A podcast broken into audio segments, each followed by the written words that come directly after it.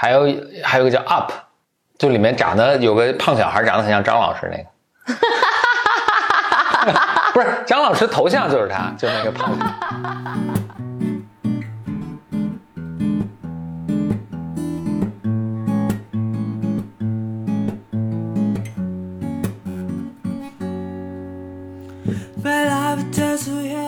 Welcome to another episode of Blow Your Mind，两个人的公路博客。大家好，我是峰哥。我是简玲玲，简历，你猜咱们这今年录了几期博客了？三期了。没有，还是比那个多。我们平均一个月录了一期，就今年咱们努力录到十二期。今天节目，峰哥跟大家分享几本我最近读的书。嗯嗯，但在分享之前呢，我们先给大家推荐一款产品。哈哈，有广告。这款产品呢，就是我们其实一直在自己也使用，一直也在推荐的，叫做 Athletic Greens。它它它是一种营养品。嗯，就我我自己每天早上起来都会先喝一杯 AG，就是它里面就 Athletic Greens 简称 AG 啊，也称小绿粉儿。对它里面就是蔬菜嘛，嗯蔬菜水果，嗯、就喝起来比较方便。我觉得它相对应的产品就是平时大家吃的维生素的那个片儿。嗯嗯嗯我大概是二十多岁后半期吧，我爸经常打电话跟我说，你一定要吃补充维生素，嗯。一定要记得补充维生素。但吃药那个动作对于我来讲有点费劲，嗯。所以后来有了 AG，就前两年开始喝 AG 之后，就是 AG 对于我的使用习惯特别好，就是每天早上就冲一杯，用呃低于四十度的就室温的水，其实就就就凉白开就是对对对。最最好。，嗯，然后因为我我给我爸妈寄了一些，我妈所以每天也在喝，嗯，但我妈就特别傻，她是拿开水冲的，嗯，但她也坚持喝了。开 开水就是热水冲的时候，那个味道，反正对于我特别特别奇怪啊、它这个呃，我描述一下，这个是绿色的粉末状的。我这嗯我这次还去看了一下它这个呃制工艺制作流程，它应该是把那个蔬菜嗯还有水果啊什么，其实是是快速冷冻还是风干了，然后再把它这个粉粉碎，所以你看到是绿颜色的粉末状的东西。嗯对，然后是是一个冲泡，用室常温下的一个水冲泡。呃，像我的习惯就是每天早上冲一勺吧，这个这个剂这个量，然后冲在一大一个一升的这个大水瓶里，然后就一天慢慢把它喝掉。嗯，嗯、感觉是很好的。反正就比较通便，然后对，反正对身体好，嗯然后我其实特别喜欢喝的是他们家的蛋白粉，蛋白粉我已经喝了好几大罐了，对，同嗯。同一同一家是说他们是那个纽西兰的一个品牌，所以这些产品的生产制造都在呃新西兰、纽西兰、新西兰。就我最喜欢纽西兰人出 New Zealand，呃，新西兰，所以他们家生产的除了这个小绿粉是他们这个主打产品之外，他们还有这个蛋白粉。嗯。啊，简历正好最近是健身还是非常投入的，所以也喝这个也我也很爱我我我喝它这个。我最近半年我超喜欢它，有巧克力味儿的，还有那个香草味儿的，嗯喝起来特别美好。嗯。所以像峰哥，其实我用产品这个基本固定就用那几样，那这是一个我一个比较固定使用的一个产品，所以在咱们节目上也推荐过几次了。那这次推荐是六幺八马上到了嘛，六幺八他们也有一个比较大的一个优惠的活动，用咱们 BOM 专属的这个啊、二维码或者我们的优惠码，优惠码就是 BYMM 啊，很好记，就你在下单的时候输入这个优惠码就可以享受。它的享受优惠是什么呢？就是说，呃，就订购一年免费送一个月的产品，就是说，实际上你支付十一个月的产品，能够得到十二个月的产品。嗯因为它一个月的订购是啊四百九十八元，所以实际上就省了接近的五百元啊。同时呢，你订购一年呢，还有刚才我们说的这个蛋白粉，蛋白粉赠送，它赠送的是一个香草味儿的蛋白粉另外还有一个五天的旅行装。这个我解释一下，就是你订购一订购一个月的产品，它是一个一大包一个密封包，但是你它五行呃那个旅行装呢，就是这种小的包，一天喝一一天拆开一小包，然后正好是一天的一个量啊、然后它还有这个，他们说是在订购到第三个月的时候会收到他们寄出的惊喜礼品，嗯，我很期待这个礼品会是什么。反正就欢迎大家加入我们一起喝 A G。对，所以呃，享受这个呢，就是呃，到 AG 的小程序，呃，要不就是扫我们的这个 BOM 专属的二维码。哎呀，这在播客上怎么跟大家说呢？是扫码呢？那就让大家就是输入那个、对，或者就是看到到呃 AG 的小程序，但是大家小程序也不好找啊，怎么找呢？那就到大家到简历里的到简历里的微信号后台发送 AG，发送到简历里的微信后台就能收到这个优惠了。嗯，就我们的二维码，然后你扫那个二维码进入他们小程序订购就可以。或者如果你本来就有他们小程序的话，订购的时候输入优惠码 BYMM 也可以享受优惠。接下来，峰哥跟大家讲讲我最近看了几本书。我最近看了这本书，准确来说是我重看了这本书，叫做《Creative Ink by Catmull》。这本书讲的是什么呢？呃，Catmull 是大家知道大名鼎鼎的 Pixar 公司的，他不能算创始人吧，他是最早的员工。哦，然后 我我以为我我我不知道为什么我脑袋出现骆驼这个词，我以为是一个骆驼那个。Catmull 啊，我猜你是怎么想到的？因为 cat Catmull 听起来非常像 cat catechus，就是仙人掌的意思。然后你可能说 我又想到了骆驼，仙人掌想到骆驼人居然是个人，嗯嗯，Catmull 是一个，他其实是个计算机科学家。他早年的研究是研究计算机动画的。如果对 Pixar 这个名字不熟悉的话，大家对他的拍动画片是很熟悉的，《玩具总动员》、什么《海底总动员》、什么《恶魔怪兽总动员》，反正就就是各种动员。嗯啊，呃，这这是咱们翻译的，人家原来英文名字不叫什么动员，他们就每次都加动员。那他的票，他的电影是既被称为好评，然后票房也特别好，或者说尤其以票房好见长了。你你你看过他的电影吗？就是那个 Pixar 电影，我我看过你喜欢吗？那什么蚂蚁、小蚁、雄兵什么的这种是 Pixar 吗？你说小蚁雄兵，我也不知道是指的那个 哪个片儿。啊、但是他拍他确实拍过一个蚂蚁的相关的一个动画片，但是拍蚂蚁相关动画片其实有有好几部，所以我不知道说是哪部。玩具总动员你总看过吧？哦看过看过，前前两天咱们看的那个《Soul》灵魂哦那部片是、是他拍的，OK，还有还有一个叫 Up，就是嗯，就里面长得有个胖小孩，长得很像张老师那个。不是张老师头像就是他，就是那个胖小孩。OK，那就这个是删掉删掉，以以下删去五分钟，等简历里恢复过来。怎么了你？就很逗。OK，我知道你在说那个，就是一个小孩，反正就跟就是一着房子，就是一个房子被气球拉到天上去，的是对吧？你你看过吧？我看过嗯，哎，那你喜欢他们的片片子吗？嗯，那就没有特别喜欢，可能没有特别喜欢，但或者没有什么太深的印象。但是那个《玩具总总动员》，还有就是，如果我看那个蚂蚁、小蚁、雄兵什么是什么一二什么的，那个是我至少我不记得，我记得我非常小的时候嗯特别爱看的。，OK，嗯嗯，我先表个态啊，我没有特别喜欢他们的作品，嗯嗯，我是觉得都挺好的，甚至就是你也不见得能挑出什么毛病。但我我我我总有个印象，我觉得，嗯，这么这么说好像特别，嗯，我想不出一个更好的形容词。我老我老觉得不是特别深刻，你觉得很平庸？没有没有没有没有没有，当然当然可以可以这么说，就是他是他们拍给是给小孩看的嘛，虽然他们他们也并不觉得自己是完全拍给孩子看的，他们是拍给全家人看的，对吧？嗯但这个不是一个说不深刻的一个借口，或者是就比如说，呃，比如迪士尼早前的作品，我觉得是挺深刻的哦，狮子王》那是挺深刻的，嗯嗯，或者安徒生童话是挺深刻的，但他们的作品我就没有嗯没有在那个层面上打动我，嗯。嗯，然后以下我可能要讲一讲为什么。快来快来！就回到 Catmull，Catmull，但当然我我首先还是想说一下，我是还是非常喜欢这家公司的，我也很喜欢他们的作品，只是我不觉得会不要得了不要欲盖弥彰啊 就非常了不起的一一家公司。那 Catmull 呢，它是你知道这个 Pixar 前身，Pixar 有一个非常曲折的一个故事，它跟乔布斯啊，跟那个星球大战什么都有关系，你知道吗？我我简单来说一下这个过程啊，这个当然这书里面其实也也基本上沿着这个故事来讲的，因为 Catmull 是最早加入这个公司的员工，这个应该要倒数到星球大战那个时代了，那就是七十年代的时候，当时你知道 Catmull 什么，就是他们刚刚开始，当时电脑刚刚开始有就能绘图，就能绘这个动画，绘制动画，你想以前电脑都是非常慢的嘛。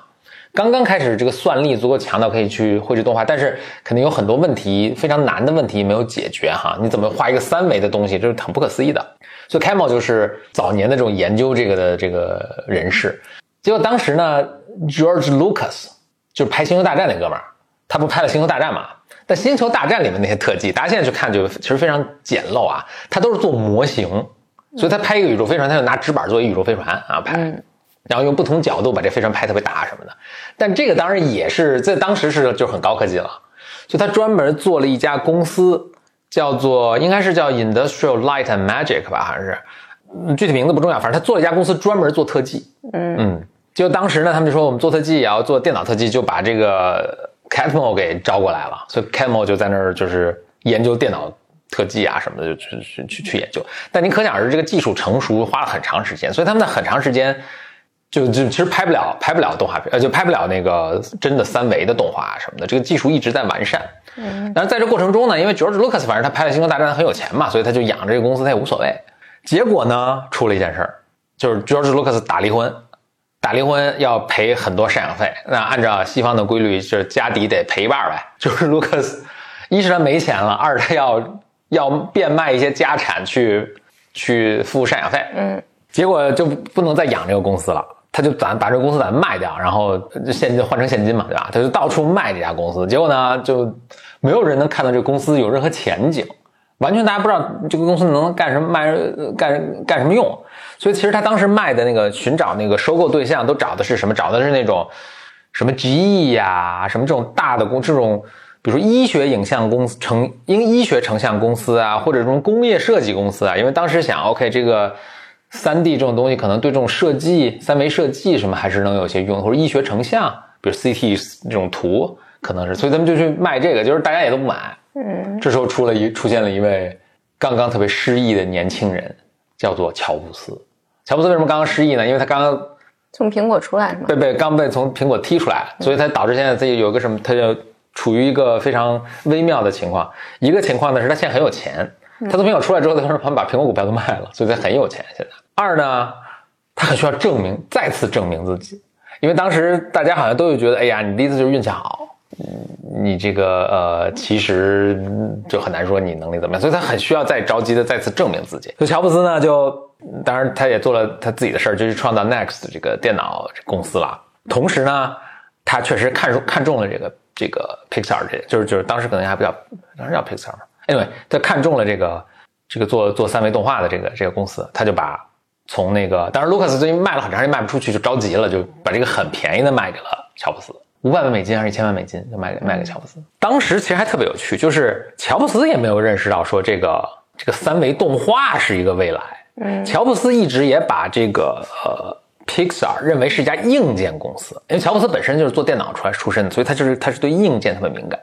当时 Pixar 呢，当时应该也叫已经叫 Pixar 了。当时 Pixar 呢，它它由于他要做三维动画呀，当时的普通的电脑是完全无法就是算不过来的，所以他们要设计自己的那个电脑。啊、所以他们就卖自己的这套电脑，当然卖的很贵啊什么的。所以乔布斯也一直认为他们是一家硬件公司，嗯但是呢，他还是养着这么一个做三维三三 D 动画的这么一个团队，这个是为了让他 showcase 能够 demo 自己的这个硬件的这个能力。哎，后面我就不不再详细说。然后 Camo 本身虽然是个搞电脑科学的，但其实他一直最心想拍电影。他以前就特别崇拜的就是迪士尼啊那些，他就他内心的梦想就是想去拍电影，所以他就一直在内部组织拍电影，拍电影。这个是个非常长的故事啊，我就不细说了。最后，当然终于有一些契机产生，然后他们跟迪士尼合作，他拍了《玩具总动员》啊，这是他第一部电影，第第他们那个这个 Pixar 拍的第一部电影。然后《玩具总动员》成功之后呢，当然这个就峰回路转啦，他们就成为一个真的化身成为真的拍电影公司了。他们非常成功的是，他们拍的每一部电影都赚钱，他们拍的慢，嗯嗯，几年拍两年拍一部，但是他们拍的每一部都非常赚钱。我当时记，我记得我在也是在就是旧金山读书的时候，我我有有上了一堂课，专门就是呃讲这个影视行业的这个是商业角度去讲影视行业啊。但是那个那个教授其实说了一句话，我印象挺深，就是在电影这个行业没有不倒的品牌，就谁都拍赚一部赔一部，赚一部赔一部，谁都唯一有一个大家都认的品牌就是 Pixar，Pixar 从来没赔过，就拍电影从来不赔钱。嗯啊，就这个是非常了不起的。那 o 写这本书，他这本书叫 Creative Inc.，Creative Inc. 翻译成就是创意创意公司吧，可能嗯他就想说，想分享就是，那我们这么拍电影这么赚钱，我们肯定是做对了什么，对吧？然后大家都老觉得拍电影是一帮就特别有创意的人，其实很难管理，或者创意这个事情呢，就是一个随机的事儿，你撞上就撞上，没撞上就不没撞上。但我们持续能拍片赚钱，我们肯定是做对了一些什么事情。所以呢，他抱着一个分享的心情，就想把他们这个做对的这个他认为他们做对的这些事情，去跟大家来来说。然后他说的这个书里面最最重要的一个概念之一，他就说说我们内部是有一个特别，就每一个人都是可能想差了的。尤其你看，比如 George Lucas 拍《星球大战》那么成功，然后又拍了《星球大战》六七八九十勾牙 K 叉就没那么成功了，对吧？嗯，当然可能也太多了，就是大师都会失误。所以呢，他说我们这边呢，就是我们靠流程来解决每个人的这种起起伏伏。我们这个流程中有非常重要的一环叫这个 Brain Trust。就是一些有经验的，呃，已经证明自己的成功的导演或者是编剧，他们呢就每出一个新片儿，尤其是一个比如一个新人在导这个片子的时候，他要把这个 idea 或者做出来的这个半成品什么要过这个 brain trust。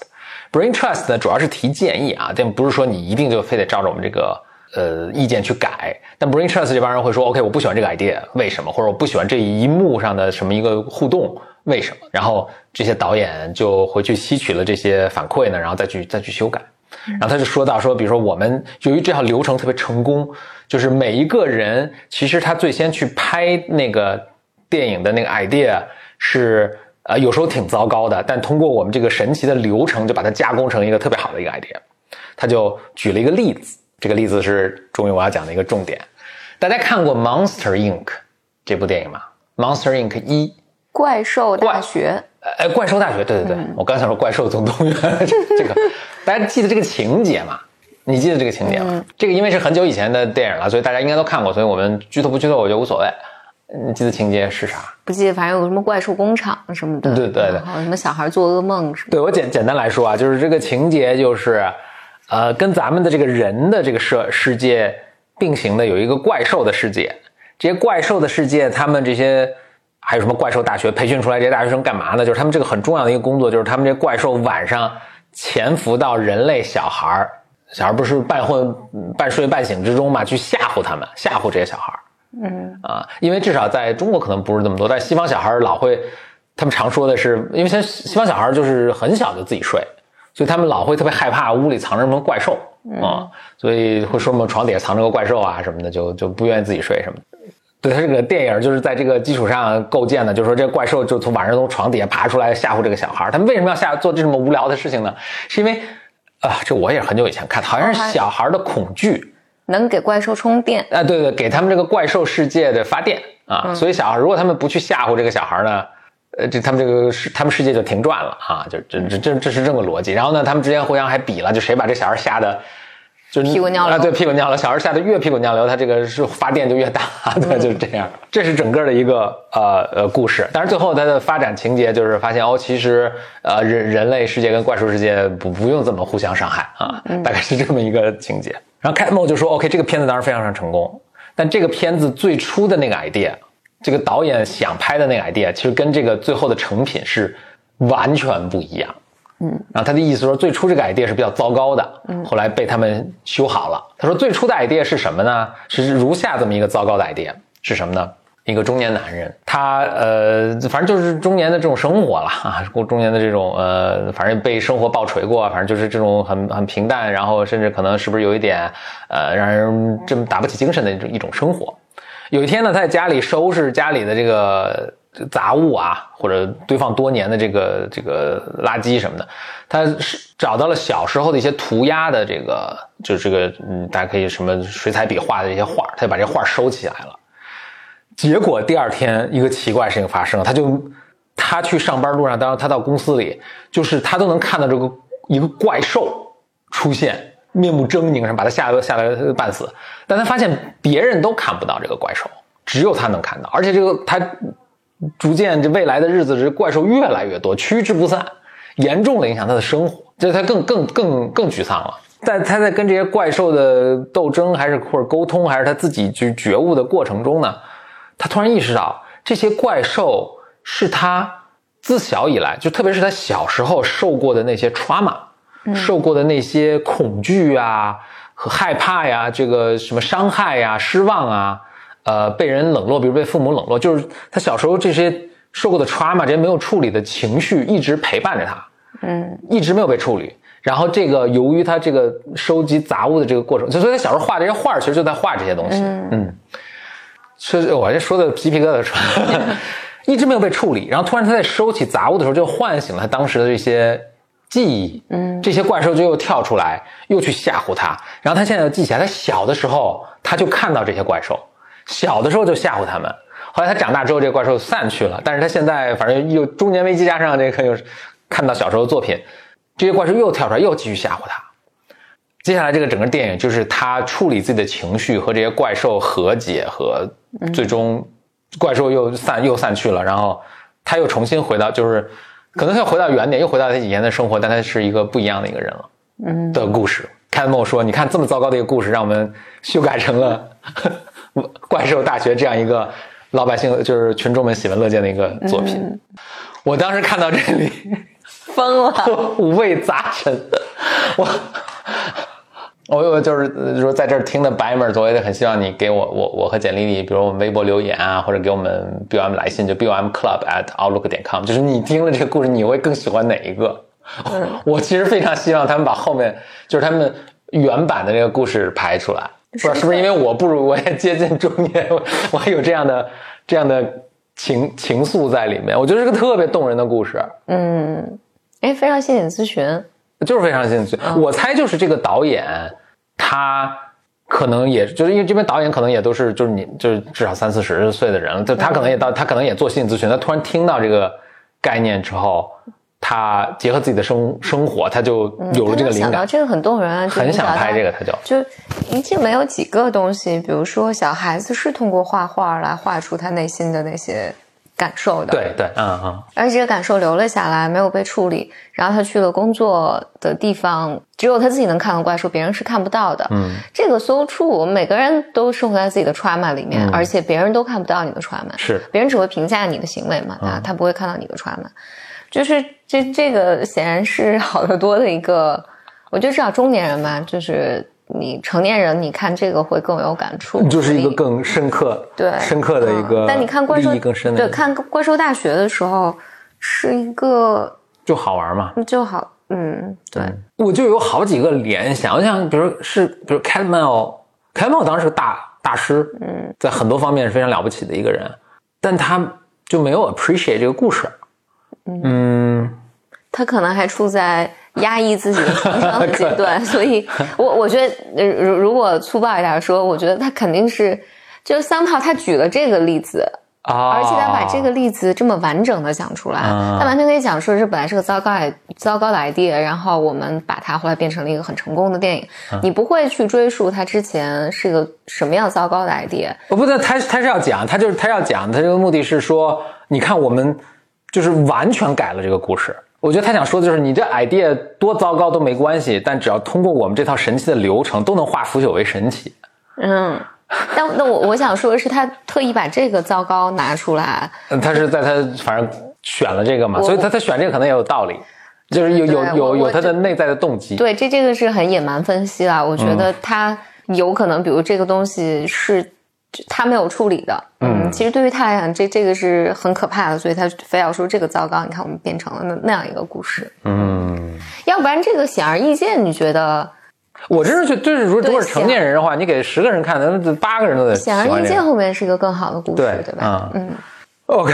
我但是那个故事是否商业上能成功？它 Pixar 好像主要给小孩拍的，它因为动画片嘛，所以大家会这么分类，但也不，我我觉得我觉得就是全家福电影。就是老少咸宜都能看，然后大家看都会挺开心的。我希望有有一朝有一日，大家还是把那电影拍。也许咱们咱们去拍吧，我觉得。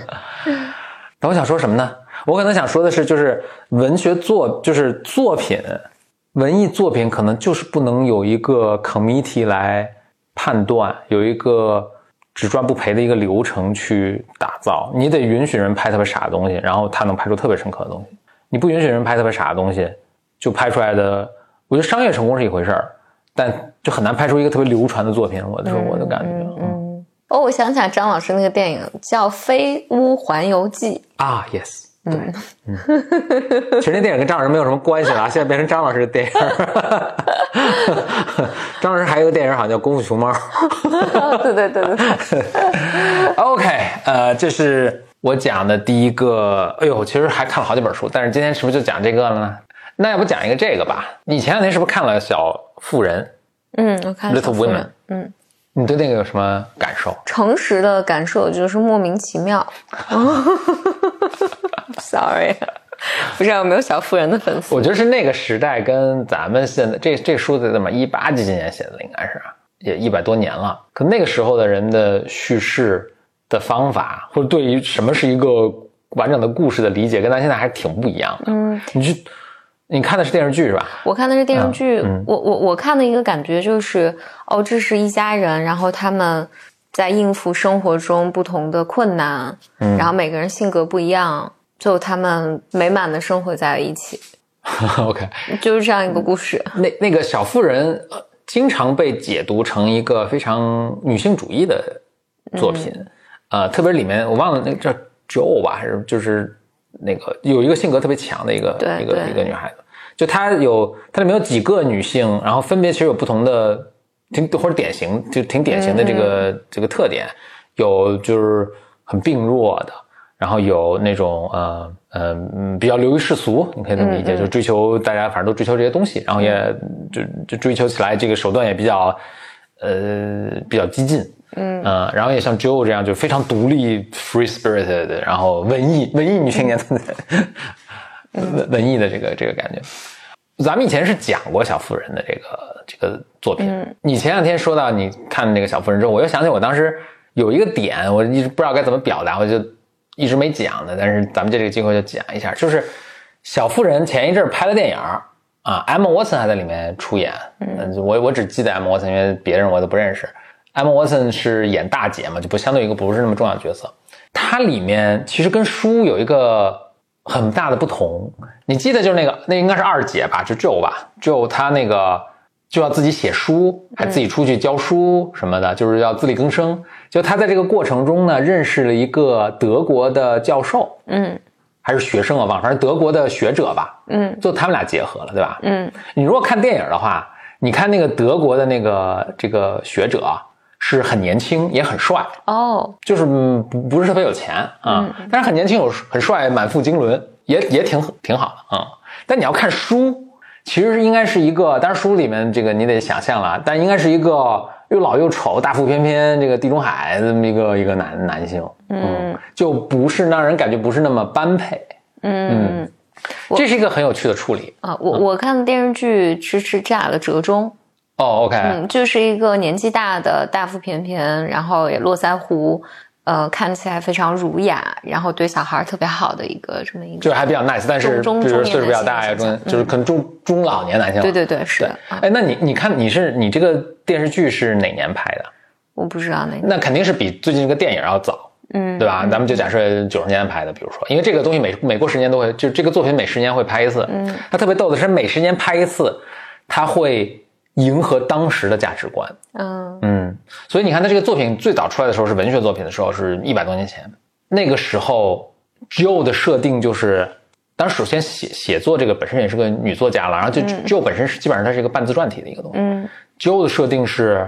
或者那个时候大家的一个偏见或者一个预设是，一个女性如果很强，她的婚姻就不幸福，嗯婚姻就不完美，所以就要把 Jo 虽然是就是很有才华什么，但他把她设把她弄成了。哎弄成这个，这这怎么给她设置这么样一个归宿？就她不能很完美，嗯，不能婚姻上不能有个好的对，你不能什么都得了，嗯，但是这么一个事儿。然后等到比如九十年代的时候，大家就觉得已经开始松动了，就是、呃、why not？为什么不行？就是可能给他这个给他的伴侣就变得这个这个可。能也挺新的，啊啊啊！我估计也挺新的，也挺新的嗯。OK，然后等到呃，就电影的时候对，前两年电影是前两就是电影他也拍了很多很多版很多版啊，就就最近的这 Emma Watson 这一版的时候，Jo 已经是跟帅哥在一起了。嗯就是你你能看出这个这个处理是非常不非常不一样的啊，就是我们社会终于接受了，就是女生为什么不能什么都要？嗯啊、我估计再拍两年吧，就这个不仅是帅哥，还特别有钱，还要比他小，还对还得特别年轻，呃，再过两年拍可能有两个帅哥抢他了就，对。就是这个这个作品会逐渐的逐渐的会改，我我我看那个电视剧里面，就是就是他后来那个世俗的妹妹嫁给的那个那个男的，嗯，那个男的是一直在追求舅的，对，嗯嗯嗯，然后但最后就说不行，嗯，我不能，我不愿意和你在一起。那个我给他听众补充一下情节，嗯，简历刚说是那个男是另一个男的，是他们邻居对，的孙子，然后他们邻居特别有钱，就他这个孙子呢，就有点不学无术，有点不就是就或者一直没成长起来，一直没长大，应该是这么一个有点，我觉得有点这么一个设置，所以 Joe 就看不上他。哦，我我在看这个电视剧的时候，他的这个这上面的特点没有被刻画。好像这个男孩去上大学，去欧洲读书，然后一旦这个女孩家出什么问题，都是他去照顾。OK 我当时觉得哎这个男的很好啊，啊就是我当时唯一的解读就是，哦，这个女孩就有一颗不安的心，然后她 Joe 啊对 OK，对对，他也对觉得嗯无法，她就是不能接受这种设定，不能接受，就总有好的、更好的事情或者不一样的事情在远方。嗯哎，这让我想到，就最近期流传特别广一篇文章，叫《平原上的娜拉》。这篇文章是应该是人物那个公众号写的，真的特别动人。简单来讲呢嗯他讲的就是说，在九十年代的时候，就是有一个叫张悦的主持人，就是当年有一个电视节目，不知道你看过没有，叫《半边天》，是一个妇女节妇女栏目。嗯然后他就讲讲述各种妇女的故事。嗯张悦是个很好的主持人，嗯，然后就是说张悦他们节目组当年就收到很多很多观众来信，其中有一封呢是呃来自陕西还是陕北，反正一个一个农村妇女的来信。这个但农村妇女写的写的信都写的特别好，她就会说这种，比如说风吹麦浪，这个麦浪金黄金黄的，然后但这里太平了，哪儿都太平了，就是她的那个写的信里面就勾勒出，好像说，就张悦这个团队就觉得这么多年没有人来讲述一个农村妇女是怎么想的，没没有这样一个故事。这个女的定期给他们节目组写信，然后而且写的这个这个女孩好像小学都没上完，就是这个农村妇女，但是信写的特别好，嗯、就讲述她的这种就文艺文艺女青年的那种没有归属的感觉，包括她会讲说，在这里所有人，呃，女性就是要生娃带孩子，在这里你花钱，你可以花钱盖房子，但是你不能花钱买书。然后他还能描述，用他的语言描述出，我看了也特别动人，用他语言描述出说，你不得不去遵守这种规矩，这这些规矩使我自这很有水平啊，这不像是没读小学的。对对对，他说使我自愿去遵守这些规则，就是所以就是这这就有有一个嗯上帝视角在看这个问题，对对对就是 田野调查的感觉。对对对，就特别动人，所以他们就去了那个，就跑去了呃陕北去采访这个女的。嗯，所以这篇文章就讲说张悦去采访这个女的，当然他们做了一期节目，细节我就不讲，大家可以看这篇文章。采访完这期节目就播出，其实打动了很多很多人，而且改变了很多很多女性的人生。嗯就是大家能看到这种，呃，她她用她非常平实的语言去讲了，就是女性为什么就要这么生活，为什么人生不能有更多可能性。然后呢，张悦这个主持人就和这个呃这个女性叫啥来着，我忘了，他们俩好像叫小枣还是什么的，他们俩就在很多年里一直保持联系，大概十年。然后后来小枣就张悦的手机号就手机丢了，失去这个女孩的联系方式，然后这个农村妇女再也没有联系过他。然后所以很多年来，就是张悦就中间一度失去联系。张悦说有一次在意大利的一个呃大学里面，突然迎面过来一个女孩，那个女孩不是不是这个小孩，哦，我还以为这个我我当时看啊我以为是她，啊然后但。这个那那个女孩，那个女孩见到张悦就特别激动，说：“你的节目改变了我。”他是被改变的人，对对，被被改变的人。然后张悦就想，哦，原来她的其实就是这个女孩并没有消失，就一直都在等等。后来就讲述了，呃，他们这个节目组就是张悦又回去找，就跑回到这个村里面去找到这个女性。这时这时候这个女性已经五十多岁了。她找到了她，然后回溯了她这几十年的发展。这个女孩，这个女性没有离开，嗯最终也没有离开这个这个地方，这个农村。然后他们这个节目发出来的时候，就咱九几年发出来的时候，好多人写信说你们是找了一个大学生去假扮一个农村妇女，嗯，你在说谎，但其实不是，都是真的。然后他就追溯这个女孩，这个女性的一生。这个女性是很年轻，二十二、二十三就嫁给了村里的一个男性。这个男，她嫁给这个邻村的这个男的吧，其实在他那里面，她嫁的是很好的，而且这个男的是在外闯荡的，所以还带她去西藏啊什么的，其实满足他很多。呃，就是因为他肯定不愿意嫁一个老老实实待着的人，就是，但这个男的因为家里好像长子吧，就要回来承担责任，就回到了这个地方，就家境殷实，他们这个村里面最殷实的，他很快生育啊什么的，就大家都觉得他日子过得很好，但是他就内心一直觉得这不对，嗯，这不是我要的生活。然后她丈夫很支持她，她丈夫，然后所以这个女孩就说我要出去打工。我要去上学，我要干这个干那个，她老公都支持她，所以她后来有这几十年里面，她就是，我记得她是跑到镇上，跑去西安，做了各种各样的事情，但都折回来了。就是他的一生被困在一个内心特别不安，觉得这不对，这一切都不对，就外面有更大的世界，我要去北京，我要去什么。然后，但是内在还有一个他有很强的那个声音，就是你应该做个好妻子、好母亲，别人都可以，你为什么不可以？就他一生都被困顿在这里面。所以中间他当年被张悦他们采访之后，有几次安排他来北京。然后这篇文章里面又追溯了后来这个女性讲的这个带给她带来了更大的痛苦，她就看到了更大的世界，但是她觉得她完全无法成为这些。然后讲一个细节，就是她来那个北京录节目嘛。然后她看节目看完之后，然后大家就走的时候排队去找节目组领补助，就是交通补助走了。然后这个女孩就觉得特别特别失望。她说：“我一直特别崇拜城里人，你们都特别有文化。然后这导演这么好心情，你们来看节目，你你们居然还问导演要钱，排队要钱，觉得你们太自私了。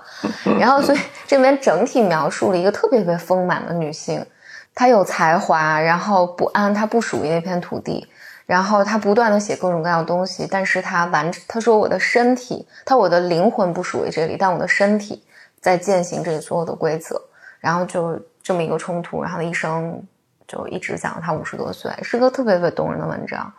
然后某种程度上，我在看他的时候，我就觉得好多好多，我觉得我身边好多的女性都能从这个里面找出他的影子。这个文章叫《平原上的娜拉》，是应该用的是鲁迅的。鲁迅一个作品里面的一个女性，就是这么一个女性角色叫娜拉。然后这个讲这个的时候，跟 Joe 有点，跟 Joe 有点像。我觉得 Joe 好像也是她承担责任嘛，好像全家里面姐妹里面都是她承担责任。然后他一直不安，他不能接受这种嫁一个富二代或者这种设定，他就是要往外跑。没了，这只是我突然想到这篇文章真的特别动人，这是我最近看的最好的一篇文章。嗯嗯。你你把这个引到了另一个话题上，但是我我还觉得挺好的，是我都在想我原来那个思路要不要继续再再 develop 一下。我本来想说的是，就是就大家在就文学你看文学作品中对女性婚姻的描述，就是比如说 Joe 她的婚姻就要似乎在台上看看着不完美。我我后来看了一下我当时写的 notes，作者当时那个男生就是你刚刚说那个男生应该叫 Laurie 是吧？啊对对对，年轻男生。就当时所有就是。一般人在看这个作品的时候，都觉得 Joe 跟 Laurie 要在一起，因为他们俩人特别像，就是也都有反抗的精神啊，也都门当户对或者才貌相当什么的。但是他就生没把这个作者就生没把他们两个安排在一起，然后非要让 Joe 去到另一个安排，似乎让人觉得很惋惜的一个安排。然后就想到就大家对婚姻的一个状一个认识，然后包括你看我在你看文学作品女英雄婚姻似乎都不能完美。就是在在作品中啊，我举一个特别极端的例子啊，神奇女侠，嗯，她的男朋友就得死掉，嗯嗯，所以你看很多就是很多作品中，为了就是我都是我是觉得他出意出的一个心意都是好的，就是他要突出这个女性的某种什么东西的时候，他要把他的婚姻的生活就特别弱化，你就大家可以想一想，就是一个神奇女侠，然后是一个完美完美的婚，就遇到她心爱的男人了，然后就结婚了。你觉得这神奇女侠好像就嗯，对吧？对对对，好，好像这个就你没有办法，尤其在文艺作品里面，你没有办法阐明一个鲜明的主张。对对，或者就对，就就很就很复杂。那他就接下来，反正就接下来你编好，就得这婚姻得出点什么事儿。所以这就是很微妙。就是我们在看神奇女侠的时候，她男朋友最后也英勇的牺牲了，然后神奇女侠就从此从此千年万年单身这种，就你好像也没觉得很奇怪。但你仔细想想，如果他就是你换一换设想一种结局，就是你就觉得哎，其实自己就是大家这种文学作品，它的范式上是有很多假设的，而这些假设其实都透露了很多对在性别上的一些意义。我我再举一个更极端的，然后这个有点这个呃的的例子，大家看过《鹿鼎记》吗？那个韦小宝，韦小宝，这个原来是金庸的作品了，但是周星驰拍过《鹿鼎记》的电影，但是改编很多了。但其中有一幕，我觉得跟那跟跟跟跟刚才说的这意思都一样，是什么呢？周星驰韦小宝本身不没有武功，普通人，结果呢，他这电影的情节啊，结果当时有一个什么女女女女魔头女什么魔教教主，这个女的就是就是他们这个魔，他们练这个功还必须处子之身，然后怎么怎么练，就是这个女魔头就练了这个呃超级牛的这个这个武功内功什么的。然后呢，这个韦小宝当然不是对手啊什么，但是呢，哎，韦小宝还是谁，怎么给他给这个女魔头下了一个什么毒药？所以这个毒药就必须有性生活，否则他就会自焚而死。嗯，太奇怪了。然后把自己跟什么韦小宝，然后韦小宝把什么他们关在一起，然后这女的没办法，就只好跟韦小宝过了性生活。结果在过完性生活之后，这个女女的浑身的法力就降至为零，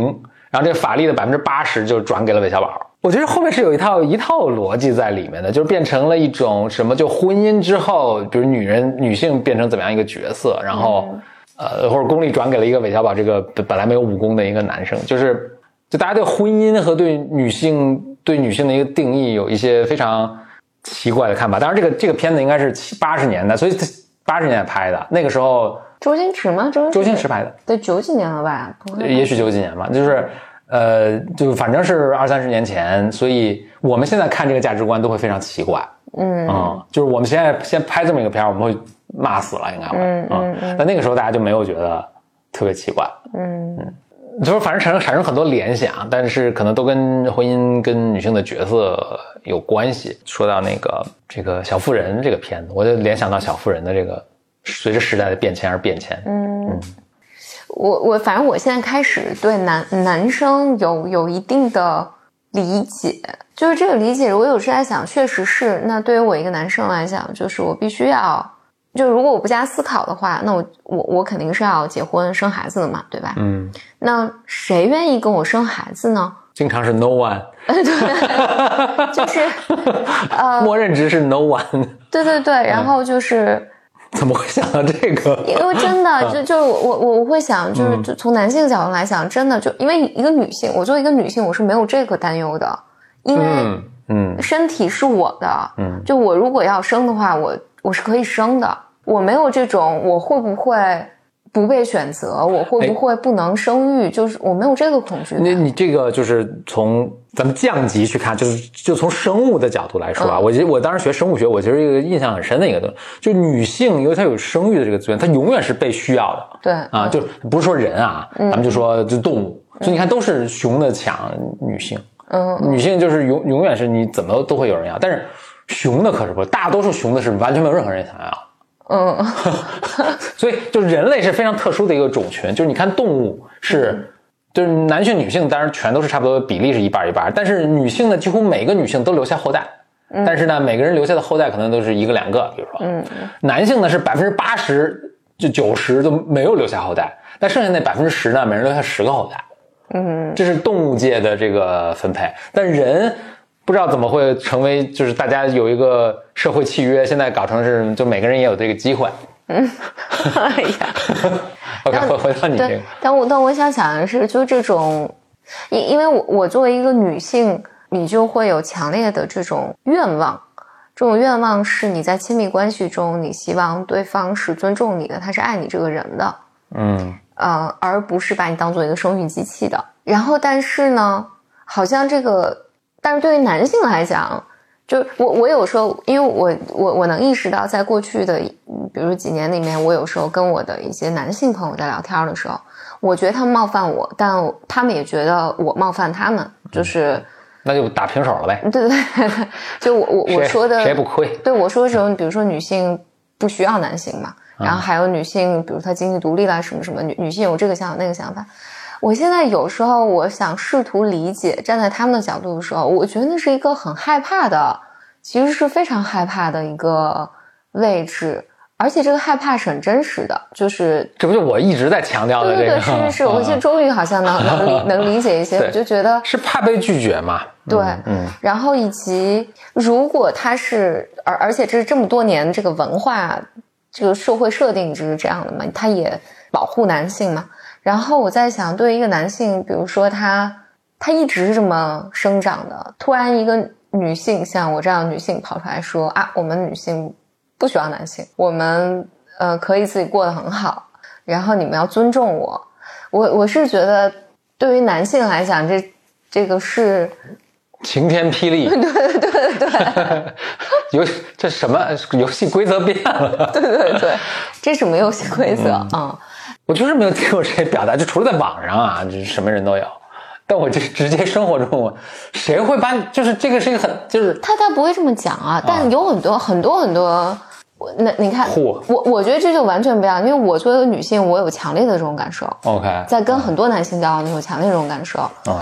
他肯定不是意识上不想尊重你，嗯，但是他所有说话的方式，他在意的东西，包括我就说你就是大家都想找大学女老师啊 OK，Yeah，对，这些都是就是你你的 priority 就是生育，嗯嗯，然后这些包括女女性也会这么讲。我就记得我我一个长辈，在我像我二十七八岁的时候吧，他们平时都对我特好，就是啊我尊重你啊，你们怎么没有结婚啊什么乱七八糟的，就就这种事情嘛。然后但他应该说秃噜嘴了，突然说到一个，嗯，他说你看，按道理来讲，你现在这个年纪都应该已经生育了，就是你你应该二十几岁干嘛，二十几岁干嘛，反正就是。呃，二十五岁应该结婚，二十七岁你现在应该已经生孩子了，你你的任务应该是生孩子。他突露出来了，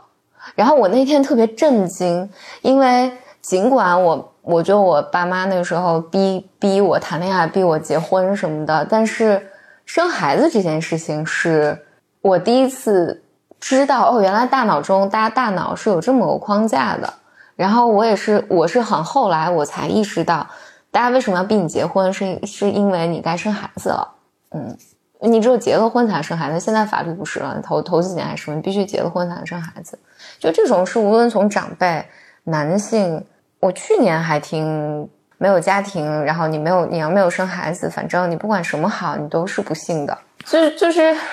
，OK，行了行了，OK。对，那就很多啊。好，今天跟大家介绍这两本啊，书《Creative Ink 》和《小妇人》，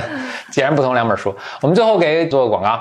嗯，我首先是大家，请大家感兴趣可以去买 AG，嗯 嗯嗯，然后身体健康，然后用他们的小程序，然后输入我们的 BOM 专属优惠码 BYMM，嗯，就会收到六幺八的大幅度的这个优优惠。惠，而且会，我觉得喝它主要是会让你对呃甜食还有那些油腻的脂肪有呃就没那么大欲望，没那么大欲欲望和对我来说，嗯对减咖啡也有帮助。嗯。然后简单心理呢是最近在招聘，嗯，我们在招聘很多很多个岗位，嗯，一个找到的方式就是找到我们现在 open 的岗位的方式是到 Boss 上面就搜简单心理啊，或者拉钩上面搜简单心理，就可以看到我们现在 open 的岗位。嗯，我们应该在招 HRBP，嗯，我们在招呃 HRM，就是呃人事高级经理。还在招，我这边比较着急在招的一个是心理学的产品研发。嗯所以如果你有心理，你你最好是科班出身，对心理测量还有心理治疗的这种呃工具比较了解，然后就非常欢迎你加入我们，和我们一起做非常非常有创造力的产品。嗯，这是最近我们在做一个非常 exciting 的项目，还有一个呢是呃，简单心理最近是有非常非常多大量的优质的企业客户，嗯。在购购买我们的服务，所以我们目前的人手不够，所以在招 EAP，就是员工企业员工心理帮助的 EAP 的总监，啊，招聘 EAP 的高级经理。嗯，如果你有相关的经验或者你特别感兴趣，都欢迎你投递简历。嗯，地址是 hr at 简单心理 .com。对，HR at 简单心理就是简单心理四个字的汉语拼音一个词，简单心理点 com。然后我们的人事高级经理呢，就简单心理今年又继续开始一个非常快速的一个成长的一个周期。那我们不仅要把我们想做的这个，就给用户和企业使用这个服务做好，那这个公司也是我们的一个产品。我们也希望 HR 五年以上工作经验的这个人来加入我们，一起把我们这个公司打造成一个引以为豪的一个非常棒的一个产品。也是一样，就是呃，简历和求职信请发送到 HR at 简单心理点 com。好，今天节目就到这里，谢谢大家收听，我们下次节目再见，拜拜。 혼자서야 I've got a door